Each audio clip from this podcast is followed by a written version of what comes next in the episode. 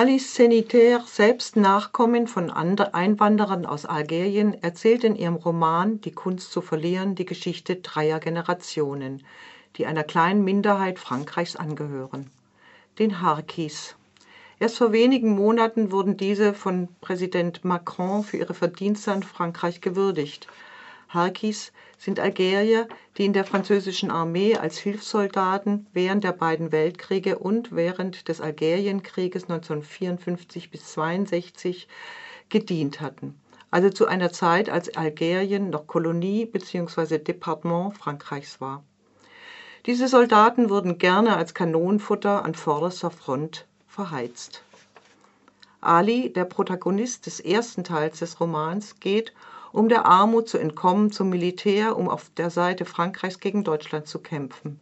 Die Schlacht von Monte Cassino, in dem fast 80.000 Menschen ums Leben kamen, wird zum Synonym für die Sinnlosigkeit des Krieges.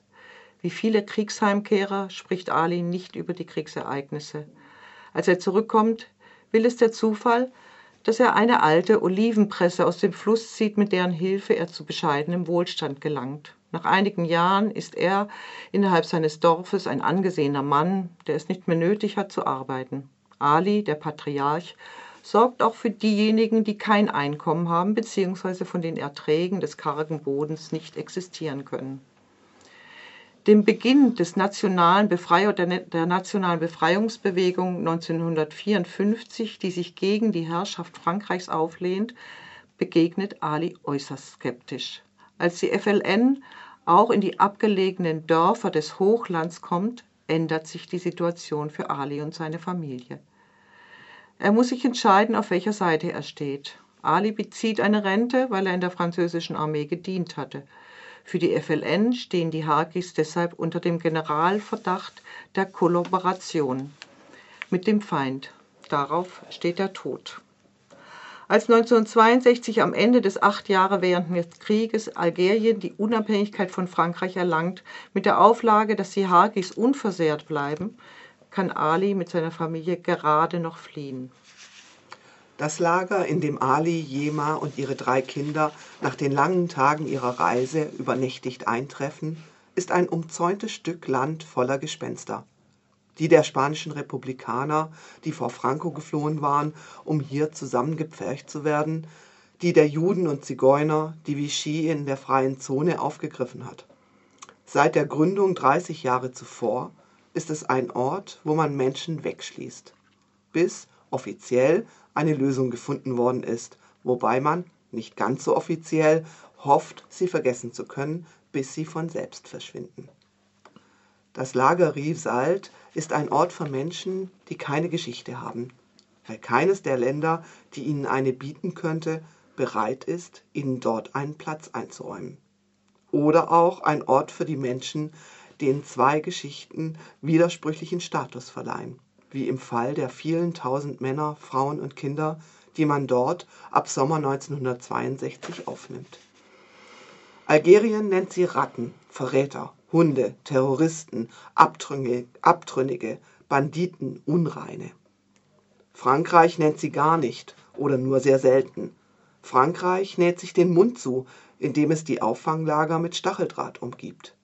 Vielleicht ist es besser, dass man sie nicht beim Namen nennt. Kaltes Frankreich ist der zweite Teil des Romans überschrieben. Die Ankunft, das Lagerleben in Rivesaltes bei Perpignan wo es nicht möglich ist, den Krieg zu vergessen und Stacheldraht sie an ihrer Bewegungsfreiheit hindert. Nicht die Türen zu Frankreich wurden geöffnet, sondern zu einem umzäunten Karree. Schließlich, nach zwei Jahren, die Einweisung in eine Sozialbauwohnung im Norden der Normandie, Hamid, der älteste Sohn Alis, begreift schnell, dass die Voraussetzung für ein Leben außerhalb dieses Ghettos das rasche Erlernen der Sprache und der erfolgreiche Besuch einer Schule ist. Sein Vater Ali schuftet sich kaputt in einer Fabrik, stets unterwürfig, während er sich zu Hause aber immer noch als allmächtiger Patriarch über eine immer größer werdende Kinderschar geriert.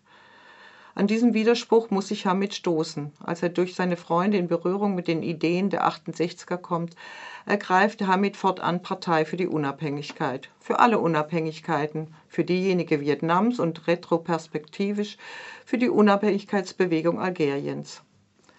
Deshalb erscheint es ihm nur logisch, dass sein Vater nur gezwungenermaßen zum Haki wurde. Als er ihn mit dieser Frage konfrontiert, rastet Ali aus. Hamids Fragen bleiben ein Leben lang unbeantwortet. Hamid verlässt das Viertel, ein Ghetto algerischer Einwanderer, in dem die meisten Bewohner der französischen Sprache nicht mächtig sind, wo die Kinder nur wenig Chancen haben, eine höhere Schule zu besuchen und damit möglicherweise eine bessere Position innerhalb der Gesellschaft zu erlangen.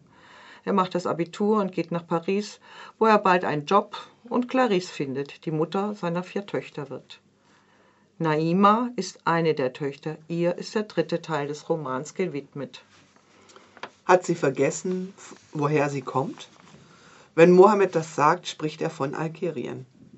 Er nimmt es den Schwestern von Naima und deren Cousinen übel, dass sie ein Land vergaßen, das sie nie kennengelernt haben. Er übrigens auch nicht, denn er wurde im Viertel Pont-Ferrand geboren. Was gibt es zu vergessen?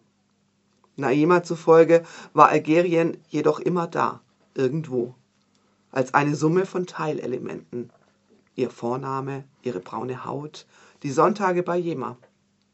Ein Algerien, das sie niemals vergessen konnte, weil sie es in sich und auf ihrem Gesicht trug. Hätte ihr jemand gesagt, dass die Dinge, von denen sie spreche, keineswegs Algerien seien, sondern nur die Merkmale einer nordafrikanischen Einwanderung nach Frankreich, deren zweite Generation sie repräsentiere, als hörte man niemals auf einzuwandern, als wäre sie selbst noch unterwegs.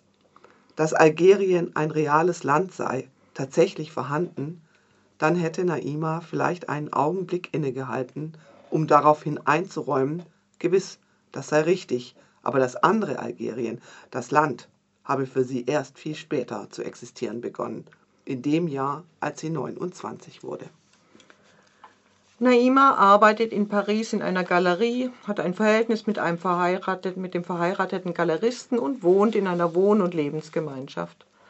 Sie hat die Farben ihres Vaters geerbt und ist ihr Leben lang auf der Suche nach ihrer eigenen Identität. Vom Vater erfährt sie nicht viel. Fragen nach dem Land, in dem sie geboren wurde, werden nicht befriedigend beantwortet. Die Bitte um eine Reise nach Algerien wird ein ums andere Mal vertröstet, bis dieses Vorhaben endgültig begraben wird. Jema, die kleine algerische Großmutter, die Auskunft über Algerien geben könnte, kann nicht genug Französisch und Naima hat die Sprache ihres Vaters nie gelernt.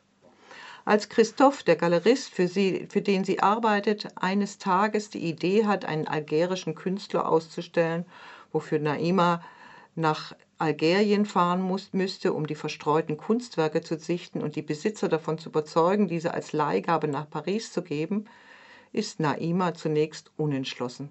Sie findet es anmaßend von Christoph, dass er sie zwingen will, sich in eine Familiengeschichte einzureihen, von der sie glaubt, sich befreit zu haben. Das Land, das immer irgendwo in ihrem Bewusstsein war, aber über das immer geschwiegen wurde, macht ihr Angst. Wenn sie jetzt führe, würde das verlorene Land, die nie enthüllte Familiengeschichte real werden. Naima fährt schließlich nach Algerien und entdeckt ein Land der Gegensätze. Zum einen eine wache, aufgeschlossene Gesellschaft in den Städten, zum anderen die Verwandten auf dem Bergkamm, wo die Zeit stehen geblieben scheint. Deshalb musste die Reise sein. Deshalb musste sie von der Brücke der Fähre sehen, wie Algerien auftauchte, damit das Land dem Schweigen entrissen wurde, das es besser verborgen hatte als der dichteste Nebel. Sie kehrt zurück nach Frankreich in dem Bewusstsein, dass sich eine Wunde geschlossen hat und sie bei der Suche nach ihrer Identität einen Schritt weitergekommen ist. Die Kunst zu verlieren, dieser Titel, der aus einem Gedicht von Elizabeth Bishop zitiert, sieht in dem Loslassen von scheinbar ererbten Zugehörigkeiten eine Möglichkeit, eine eigene Identität zu entwickeln. Alice Seniter die sicher viel Autobiografisches in ihrem Roman verarbeitet, ist ein ganz wunderbares, äußerst vielschichtiges Buch gelungen, sehr lesenswert. Die Kunst zu verlieren von Alice Zeniter, Berlin Verlag, 2019, 556 Seiten und kostet 25 Euro.